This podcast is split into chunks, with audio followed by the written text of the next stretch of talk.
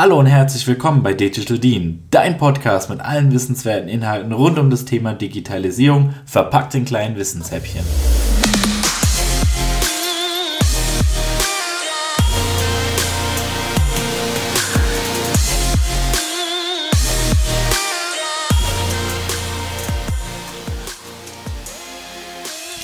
Hallo und herzlich willkommen zu einer neuen Folge von Digital Dean. Heute dürfen wir wieder einen besonderen Gast bei uns in der Episode begrüßen, nämlich Michael Zimmer. Daten werden in unserer schnelllebigen Wirtschaft und Gesellschaft immer wichtiger. Noch nie waren die Daten so vielschichtig und frei verfügbar wie aktuell. Doch was bedeutet die immer schneller werdende und umfassende Möglichkeit, Daten zu gewinnen, zu halten und zu analysieren? Sind wir bald im KI-Zeitalter angekommen? Diese und weitere spannende Fragen möchten wir mit unserem heutigen Experten, Chief Data Officer Michael Zimmer klären. Michael, bevor wir inhaltlich einsteigen, stell dich und deine Rolle doch zum Start einmal kurz vor. Okay, also danke, dass ich hier sein darf. Ähm, zu mir und zum Unternehmen. Das Team zuerst. Die Zürich ähm, einerseits ein altehrwürdiger Versicherer mit Sitz in Köln und Frankfurt in Deutschland. Wir haben nahezu alle Versicherungsprodukte außer der PKV sozusagen ähm, im Verkauf oder im Einsatz. Aber was die Zürich aus meiner Sicht ausmacht, tolle Kollegen miteinander für KI und für Daten und einfach so dieses gemeinsame an einem Strang ziehen, um aus Daten ähm, analytischen Methoden gemeinsam Mehrwert für unsere Kunden zu schaffen. Und zu mir, ähm, ich war 13 Jahre in der Beratung tätig, mein erster Kunde 2007 war die Provinzial damals, ähm, noch mit einem Softwareanbieter namens SAS Institute. Ähm, SAS war ich 13 Jahre lang ähm, treu, immer viel in Versicherungen und unterwegs. Es gibt auch, glaube ich, kaum eine Versicherung, wo ich nicht irgendwie mal im Haus war im deutschsprachigen Raum. Ähm, ja, da der Werdegang, deshalb war der Schritt jetzt auch zu Zürich zu gehen relativ naheliegend. Und ansonsten habe ich neben dem Beruf über Agilität, Datenarchitekturen promoviert und beschäftige mich im Prinzip die letzten Jahre auch damit, meinen alten Wein in neue Schläuche zu verpacken und daraus dann jetzt ähm, agile KI-Lösungen und Data- und Analytics-Lösungen aufzubauen. Sehr, sehr spannend. Ja, du beschäftigst dich ja auch seit vielen Jahren mit der Nutzung von Daten und Informationen und vor allem den Möglichkeiten der künstlichen Intelligenz. Wie viel Prozent schätzt du denn ein, hat unsere Wirtschaft denn schon gehoben? Also ich glaube, Potenzial künstlicher Intelligenz ähm, zu quantifizieren ist gar nicht so einfach. Ähm, was mir spontan einfällt, es gibt so ein paar GDV-Studien, die immer ähm, die Dunkelverarbeitungsquote ähm, deutscher Versicherer zeigen. Und je nach Sparte sind wir da zwischen 10 und 25 Prozent. Wenn wir das jetzt natürlich mal als Grundlage nehmen und überlegen, wie wir als Unternehmen uns verändern müssen und wie KI in diesen Prozessen helfen kann, sind wir noch relativ weit unten oder haben das Potenzial definitiv noch nicht gezogen. Und ähm, ich denke, da werden wir noch ein paar Sachen tun müssen. Gleichzeitig haben wir natürlich aber auch als Versicherer viele Daten, viele Arbeitsweisen, die uns hier helfen können ähm, und die uns hier auch ähm, helfen, das Thema strategisch anzugehen weil wenn man bei der GDV, wenn ich es richtig in Erinnerung habe, auch nochmal anguckt, die Top-Projekte sind derzeit irgendwelche Kanalgeschichten, Kundenkommunikationen. KI ist gar nicht so strategisch. Wenn man aber vorne guckt, überall kann KI einzahlen. Also ich glaube, wir sind da relativ gut unterwegs. Und wenn man jetzt noch ein bisschen den Nerd raushängen lässt, ähm, wahrscheinlich sind wir derzeit im steilen Wachstum einer logistischen Kurve, ähm, kommen hoffentlich bald ins exponentielle Wachstum und ähm, am Ende haben wir dann die Pareto-Effizienz, um dann zu gucken, äh, was richtig wehtut, um die 20 Prozent letzten Nutzen zu ziehen. Aber wir haben großes Potenzial. Wir müssen es einfach nur ziehen. Und ich denke auch, die Versicherer sind KI-bedingt ähm, besser als ihr Ruf. Wir reden nur zu wenig drüber.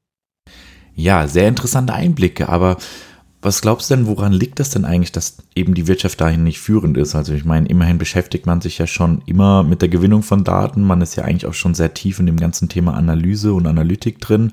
So wie kommt es, dass die Wirtschaft hier nicht führend ist aus deiner Sicht? Also ich glaube, ein Punkt, ich habe ja auch in andere Branchen geschaut ähm, in meiner Beraterhistorie. Ein Punkt ist, glaube ich, schon, dass wir einfach ähm, altehrwürdige Unternehmen sind, die sozusagen ihren Kunden verpflichtet sind und dieses Tu Gutes und spricht darüber, haben wir, glaube ich, noch nicht so als Branche verstanden. Ähm, wir hatten, glaube ich, relativ lange auch Angst vor diesen Methoden, wo ein Handel ähm, schon vor sechs, sieben Jahren gesagt hat, wir setzen jetzt auf Recommender, wir setzen auf andere Ein äh, Einsatzmöglichkeiten. Man muss aber auch sagen, wir sind einfach nochmal ähm, anders reguliert und reglementiert. Dementsprechend, ähm, wir verkaufen uns zu schlecht, wie ich eine, eingangs schon gesagt habe, weil wenn ich uns mit anderen Branchen vergleiche, was wir wirklich tun, wir brauchen uns hier nicht zu verstecken. Und wenn man jetzt eben auch nimmt, was ist denn KI? Klar, wenn wir jetzt irgendwelche neuronalen Netze einsetzen, um Gesichter zu erkennen, ähm, Betrug in Echtzeit ähm, zu sagen, darf diese Person ins Gebäude? Nein, das machen wir nicht. Wenn wir aber einfach mal gucken, wie viele analytische Modelle, also ob das jetzt nur eine selbstlernende lineare Regression oder dann die GLMs sind, ähm, die wir dann sozusagen hier einsetzen. Wir haben sehr, sehr viel im Einsatz und wir haben auch schon sehr, sehr gute Prinzipien, um das zu verbreiten. Wir haben halt nicht den, ähm, den sozusagen die Hype-Themen. Und da sind wir, glaube ich, aber auch bei einem Punkt, wenn ich mir die Vendoren angucke, also ich selber in meiner Beratertätigkeit ähm, habe dann auch KI-Cases in Videos verpackt, ähm, wo wir gesagt haben, ähm, toller KI-Case, Alexa, sag mir, wie ist mein Umsatz? Ähm, die Intelligenz war Alexa. Am Ende war ein regelbasiertes System dahinter, aber es wurde halt positiv verkauft. Und ähm, ich denke, da müssen wir halt gucken. Und was wir halt, glaube ich, auch noch benötigen, und da sind wir ja dran, deshalb wurde ich ja auch bei der Zürich zum Beispiel eingestellt, um einfach auch dieses KI-Know-how, dieses gesunde Verständnis zu haben, um zu bewerten, wo steckt wirklich Potenzial dahinter und wo nicht. Weil ich schaue mir relativ viele ähm, Startups mittlerweile auch an oder innovative KI-Anwender. Und bei 90 Prozent ist die erste Aussage, jetzt gib uns mal die Daten in der Form und wir sagen dir, was du mit deinen Daten machen kannst. Ehrlich, hätte ich die Daten in der Form, kann ich selber. Dementsprechend so viel besser sind die gar nicht. Und ich habe auch viele Werkzeuge schon gesehen, die gesagt haben, sie haben sieben bis zehn Jahre an diesem Anwendungsfall entwickelt. Ähm, mein Team hat ein POC dagegen gemacht ähm, und ähm, gepitcht und am Ende kriegen wir ähnliche Sachen hin, obwohl wir nicht sieben Jahre ähm, sozusagen geforscht haben. Und wenn wir dann eben sehen, dass die Durchschnittsführungskraft KI gar nicht einschätzen kann, ist, glaube ich, unsere Problematik. Wir haben sehr, sehr viele KI-Anbieter im Einsatz, aber ähm, halt zu viele davon. Keine strategische Plattform. Und das ist ja gerade auch die Thematik, die ich gerade mache, so ein bisschen konsolidieren, aufbauen um hier dann strukturiert die Themen in die Breite zu tragen ähm, und den Nutzen in unsere Fachbereiche und zu unseren Kunden, um halt nicht ähm, die 56 Schnittstellen miteinander abstimmen zu müssen, 56 Mal Datenschutz zu klären, sondern einmal dieses zentrale Ding zu haben, wo ich im Zweifel auch abschalten kann, weil ich halt genau weiß, es ist meins, ich kenne alle Abhängigkeiten. Ähm, solche Plattformen gibt es aber aus meiner Sicht in der Versicherungsbranche allgemein noch nicht so häufig. Ja, das klingt auf jeden Fall sehr, sehr spannend. Ähm, vielleicht nochmal in die Praxis betrachtet. Wie schätzt du denn den Einsatz von KI ein? Also was ist denn aus deiner Sicht der am unterschätztendste Anwendungsfall, wenn man das so sagen möchte, bei der die KI ähm, tatsächlich unterstützen kann? Also ich glaube prinzipiell, ich würde es noch nicht mal mehr am Use Case festmachen. Was jeder Data Scientist und auch ähm, jeder, der Data Scientist werden will, natürlich machen will, ist ähm, die tollen neuronalen Netzwerke, ähm, die GANs, die du erwähnt hast, in irgendeiner Form einzusetzen. Ähm, wenn man guckt, ähm, über 90 Prozent dieser Spielereien liefern derzeit noch nicht wirklich Business-Nutzen oder zumindest nur in sehr, sehr geringen Fällen für uns als Versicherungsbranche. Und ich glaube, wofür ich immer eine Lanze breche, ist ähm, die Low-Hanging Fruits, ähm, wo wir durch eine Standardisierung immense Einsparungen generieren können. Also wenn ich jetzt ähm, die Möglichkeit habe, mit selbstlernenden Verfahren, mit dem Supervised Model ähm, Risiken vorherzusehen, wenn ich das Ganze durch eine OCR ergänzen kann, dann ähm, kann ich das ja ausrollen mit Robotern und Workflow-Systemen ergänzen und skalieren. Wenn wir ehrlich sind, also ich habe es auch schon in Bewerbungsgesprächen gesagt, wo ich gesagt habe, hört mal zu, ja, wir machen auch hochwissenschaftliche Themen, aber irgendwie 70 Prozent der Aufgaben sind einfach replizieren, skalieren ich kann euch versprechen, dass ihr alle Methoden sehen werdet. Aber was ihr bei mir in den ersten ähm, ähm, anderthalb bis zwei Jahren nicht machen werdet, ist ähm, für mich das perfekte Google Bird Modell zu entwickeln, weil ich möchte erstmal Skaleneffekte ziehen und dann bewusst entscheiden, wo wir reingehen. Und ich denke, das ist das Wichtige, ähm, sich darauf zu fokussieren, womit kann ich Nutzen stiften und vielleicht auch nochmal ähm, die lineare Regression als alter, unsexy Käfer, der dich auch von A nach B bringt, aber da ist, ähm, zu nehmen, weil ich brauche halt nicht unbedingt den Ferrari oder irgendwie den ähm, 100 Tonnen Truck, sondern ähm, es gibt halt vieles, was funktioniert, was geht. Und wenn ich da die öffentliche Meinung mir angucke, ähm, es wird immer das Neue propagiert. Wenn du dahinter guckst, ähm, steckt doch der Nutzen immer noch in den unsexy Themen und deshalb da dann eine Lanze dafür brechen, das strukturiert aufzuarbeiten, wiederzuwenden, zu verwenden, weil dadurch kaufe ich mir auch die Möglichkeit oder bekomme ich die Möglichkeit, Vertrauen aufzubauen, Nutzen zu stiften und den kann ich dann wieder wirklich in komplexere Themen einzu, äh, einsetzen. Dementsprechend ähm, go for the unsexy. Ähm, Finde ich eher als Ansatz relativ gut. Ja, absolut interessant. Also ich glaube, da gibt es noch einige gute Zukunftsmodelle, die dann auch perspektivisch noch mehr Potenziale bieten können. Ähm, jetzt auch mal mit Blick auf die Branche. Gibt es da schon Vorreiter oder auch äh, Vorbildmodelle oder auch Unternehmen, die das tatsächlich sehr ähm, exemplarisch positiv durchsetzen? Und wenn ja, warum siehst du das so? Wenn ich mir was wünschen dürfte, was ich so in der Vergangenheit erlebt habe, ist, ähm, ähm, es gibt hier so ein paar Plattformen, die mich interessieren. Also wenn man nimmt, du hattest ja vorher auch ähm, diese KI-Themen mit ähm, Connected und ähm, Gesundheit versus ähm, Predictive Maintenance. Die Allianz hat vor sechs, sieben Jahren im Prinzip angefangen, ein Data Lake hochzuziehen, wo sie ursprünglich Telematikdaten reingeladen haben und meines Wissens mittlerweile Gesundheits- und Mobile Home Daten drin haben. Das ist natürlich ein Fundus ähm, für ähm, den KIler, den ich gerne hätte. Auch wenn man sich anguckt, die Telematiklösungen, die jetzt ähm, eine Hook im Zweifel auch im Einsatz hat. Nichtsdestotrotz ähm, glaube ich aber auch, ähm, also sozusagen jetzt hier als rosa gefärbter ähm, Zürich-Mitarbeiter, dass wir uns nicht zu verstecken brauchen, weil was wir jetzt in den letzten anderthalb Jahren wirklich pragmatisch hochgezogen haben, wenn ich da wieder in die Beraterbrille gucke, ähm, da haben andere Versicherer ähm, drei bis viermal so lange gebraucht und haben das zehn bis zwanzigfache an Budget ähm, genutzt. Wir hatten aber auch einen Vorteil, wir hatten die Gnade der späten Geburt in dem Fall und konnten auch schon auf ähm, mittlerweile etablierte Verfahren aufsetzen. Ähm, und ähm, dementsprechend haben wir hier schon Möglichkeiten. Und ähm, was ich auch noch gerne hätte, wir haben ja bei der Zürich Ericsson Chen als Group ähm, Technology und Data Officer ähm, bekommen. Der kam von Ping an. Also wenn ich mir angucke, der hatte mehrere Milliarden R&D-Budget, ähm, 1000 Data Scientists und 35.000 ITler.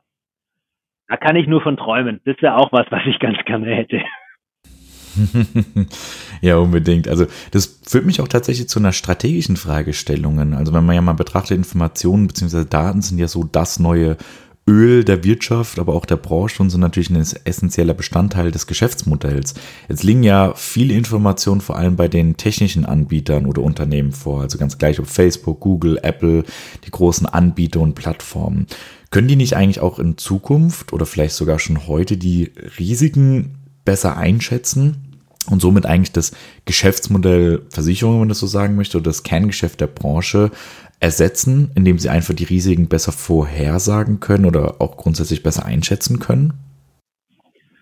Also ich glaube, wie viele Branchen, die ja von den Tech-Companies sozusagen ähm, jetzt in Konkurrenz stehen, kämpfen wir um die letzte Meile so ein bisschen mit. Also ähm, wo sind wir, wie bleiben wir ähm, bei den Kunden in Interaktion? Du hast natürlich recht, ähm, wenn wir in so Telematikgeschichten gehen, ähm, oder auch ähm, ähm, die Echtzeitauswertungen hat natürlich ein Tesla ähm, oder ein Automobilhersteller im Kfz-Bereich ganz andere Daten als wir, gleichzeitig aber natürlich dann auch nur wiederum seine. Also irgendwelche Intermediäre, die das Ganze zusammenführen und in einen Vergleich setzen, ähm, sind da, glaube ich, immer noch notwendig.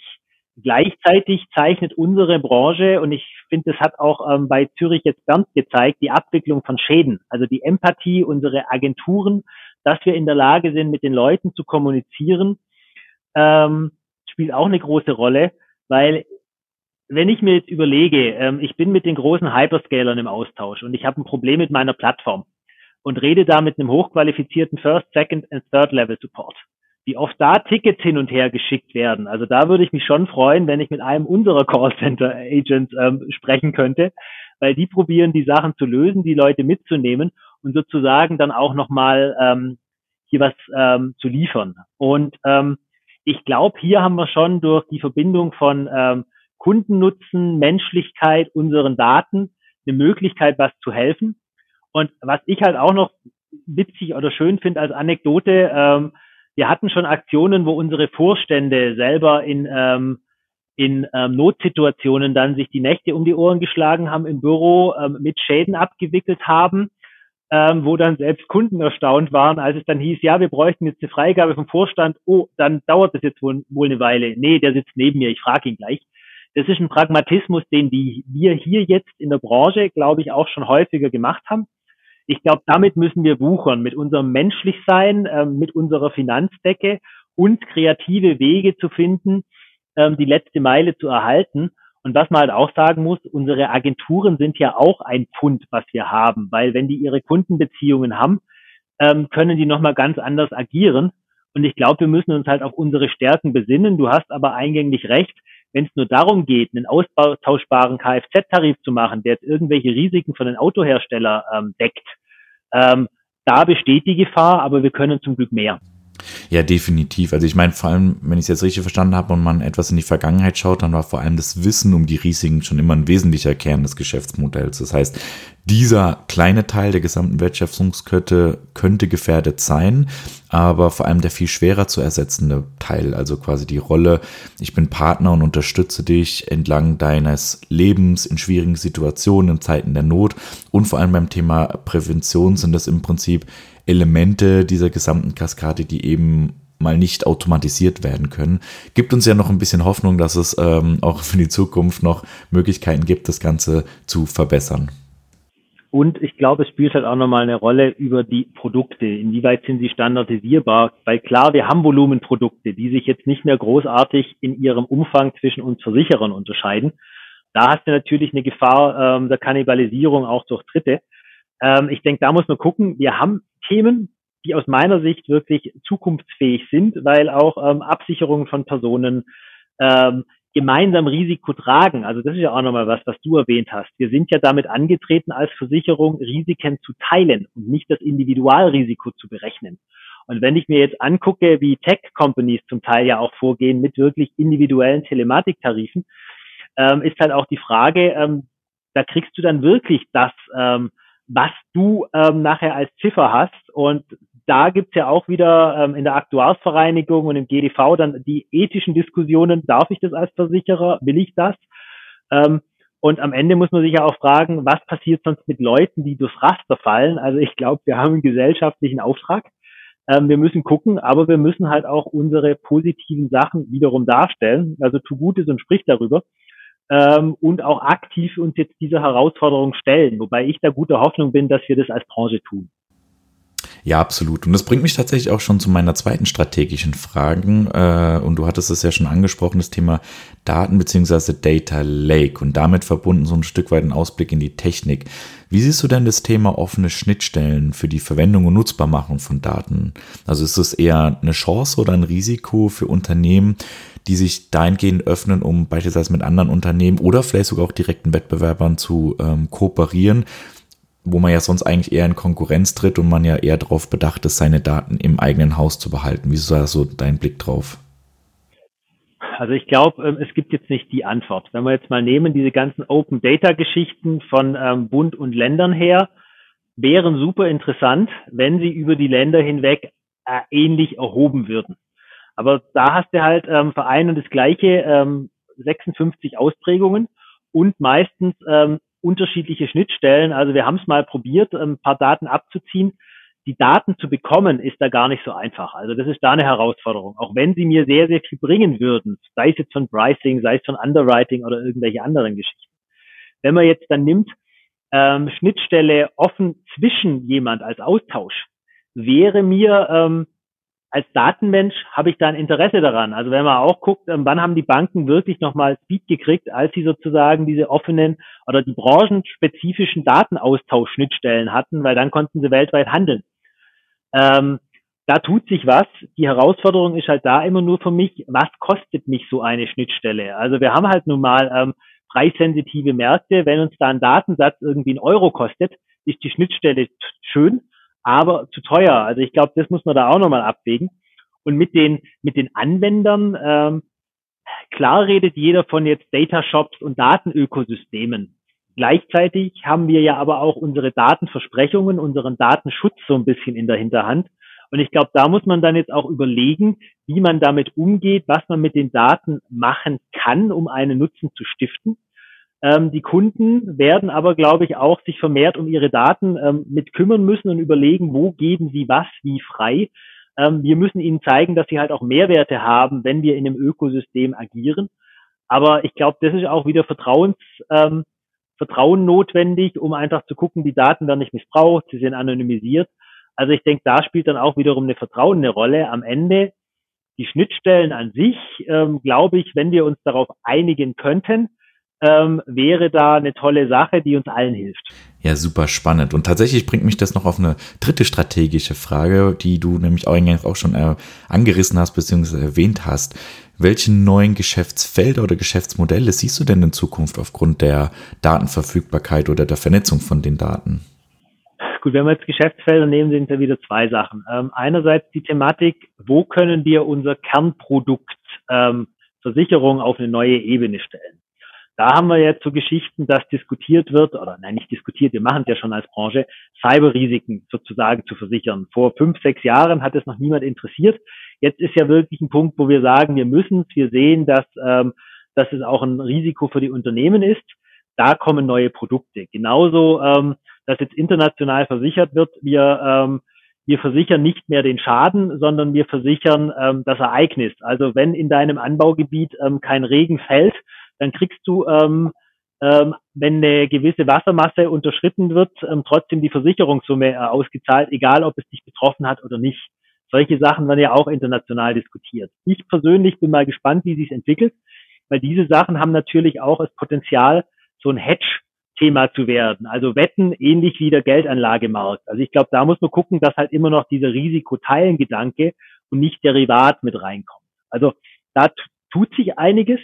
Gleichzeitig, wenn ich jetzt mal nochmal außerhalb unserer Branche gucke, wo halt immer mal neue Produkte, also Drohnen war ja auch ein Beispiel. An die Deckung vor zehn Jahren ähm, hat niemand gedacht, ähm, heute ist sie nicht mehr wegzudenken. Ähm, das, was ich vorher erwähnt habe, dann jetzt aber, wenn wir das Geschäftsfeld nehmen, ähm, dieser Partner, dieser Berater zur Prozessverbesserung, dieser Partner eventuell auch für Gesundheitsthemen, dieses gemeinsam gehen, natürlich ethisch, rechtlich auf einer gemeinsamen Grundlage, gleichzeitig aber halt auch vermehrt in Ökosysteme reinzugehen, vielleicht auch wirklich als Trusted Advisor, sozusagen Man in the Middle, dem man zutraut, ähm, solche Daten auch zu verwalten, ohne dass man uns nachsagt, wir würden es ähm, ähm, verbrauchen. Aber auch eine Geschichte, ähm, also meine Direktversicherung, die ich jetzt als letztes noch abgeschlossen habe, ist für mich eigentlich nur noch ähm, eine ETF-Geschichte, die nutze ich als Geldanlage. Ähm, und ähm, das sind halt auch Sachen, die man propagieren muss, dass es vielleicht doch pragmatischer ist, ähm, ähm, sowas dann zu tun. Das hat unterschiedliche Aspekte. Dementsprechend, das wäre interessant. Und was mir in Zeiten von Corona auch noch kam, ähm, was mich auch gewundert hat, warum die Politik nicht drauf eingegangen ist, wir sind natürlich schon ähm, Experten im Umgang mit Katastrophen. Warum hat niemand unsere Infrastrukturen, zum Beispiel genutzt, unsere Callcenter, unsere Vernetzungen, die wir ja haben durch die Branche, um zum Beispiel hier bei der, bei den Corona-Hilfen zu unterstützen, um hier die Nachverfolgung zu tun. Wir haben ja diese Sachen. Wir, wir haben auch gezeigt, dass wir solche Sachen können. Also das könnte auch nochmal was sein, wo wir uns sozusagen mit unserer Exzellenz ähm, in Schadenfällen für den Menschen da zu sein, auch nochmal helfen könnten. Also das kam mir ähm, so jetzt gerade auch nochmal nebenher im Gespräch. Ja, definitiv, absolut. Da kommen wir auch schon zu meiner letzten Frage. Wenn du denn ein Startup wärst und jetzt ein Geschäftsmodell rund um das Thema Daten gründen würdest, was würde das denn machen? Gute Frage. Also ich glaube, ich würde wirklich ähm, auf dieses ähm, Trusted Advisor in die Mitte gehen und probieren, da ähm, für unsere Branche eine gemeinsame Plattform zu schaffen. Also das ist jetzt nicht der ähm, der ähm, KI-Case für, für eine Branche, sondern ich glaube aber, ähm, wenn wir es hinkriegen, uns als ähm, Vertreter unserer Kunden, Vertreter der Daten ähm, mit dem Wohlwollen sozusagen und auch eben dieses ähm, wie bei Eltern. Man nimmt uns ab, dass wir es gut mit unseren Kindern sozusagen meinen. Ich glaube, das wäre was, ähm, wenn ich ähm, es machen könnte, würde ich es, obwohl ich auch glaube, das ist die größte Herausforderung, weil es ist sehr, sehr unsicher. Du musst da Lobbyarbeit machen, du musst mit Branchenverbänden reden, ähm, sozusagen dann auch gucken, dass die Leute altruistisch miteinander zusammenarbeiten. Aber ich glaube, für unsere Branche an sich ähm, wäre es das eine gute Lösung. Wenn ich auf den schnellen Nutzen gehen würde, würde ich mir sozusagen schauen, dass ich so Plattformen, wie ich es jetzt aufgebaut habe, ähm, skalierbar hochziehe und als Service bereitstelle, GDPR-compliant, abgesichert ähm, und dann halt sozusagen hier sagt, ihr müsst euch nicht um die Plattform kümmern, wir helfen euch, wir sind da in den Sachen drin und ihr könnt skalieren. Also das wäre sozusagen dann mein Tagesgeschäft, ähm, in ein Startup zu gießen. Aber das andere, ähm, lasst uns Data Trusty spielen und eine neue Rolle finden, fände ich interessanter. Michael, vielen Dank für deine heutige Teilnahme. Wir haben sehr viele spannende Impulse und Insights zum Thema Daten, künstliche Intelligenz und Geschäftsmodelle bekommen. Ähm, wie immer ein sehr interessanter Austausch. Und in diesem Sinne, vielen Dank an alle Zuhörerinnen und Zuhörer. Seid gespannt auf die nächsten Folgen. Lasst uns wie immer eine Bewertung da. Und zum Abschluss macht's gut und bis bald. Dankeschön.